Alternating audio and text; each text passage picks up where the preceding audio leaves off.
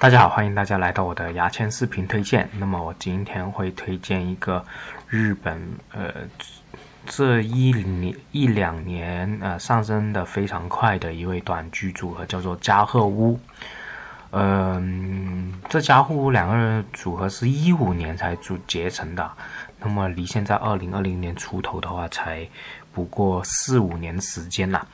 呃，他已经参加过日本的各大电视的短剧节目，还有访谈节目了啊。是他们两个人人的年龄应该是二十到三十出头的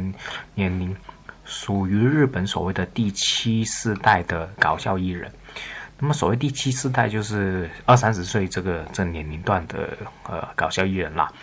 那么他们的两个人都没有明确的装傻和吐槽意的。嗯，他们短剧都是比较细腻的短剧，大家我到时候会从 B 站转给大家，大家看了就应该懂我在说什么。然后他们的一个人的名字叫加贺祥，另外一个人的名字叫呃加叫做鹤屋壮也。那么呃，由于他们网上的资料确实非常少啊，我很难去呃说真的很难去。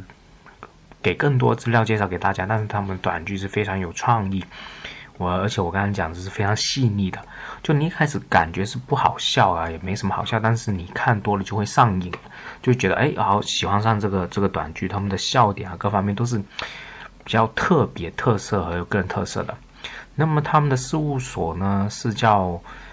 Miski 事务所啊，不知道怎么读啊，呃，他们的前辈就是我之前推荐的出川。这位反映艺人传奇的一个前，他是他们的前辈啊。这个事务所很喜欢出一些呃反艺人啊，装就是这种综艺的搞笑，就被人欺专门被人欺负的那种搞笑艺人。然后呢，加贺屋他的这个其中一个男的叫加贺祥呢，呃，每个月会写超过一百个段子，基本上每天写两三个段子，所以他非常着迷于写段子啊。呃，跟加贺屋有另外一个差不多的这种短剧匠，就是我之前推荐过的东京零三了，我也很喜欢的一位短剧组合。其实我看日本的短剧，喜欢我是更喜欢看短剧，呃，就是漫才的短剧的话，我更喜欢看短剧，因为短剧我作为。有一个中国人容易看明白一点，然后漫才有太多的文字梗啊、语言梗，我有点看不明白。如果只是看字幕的话，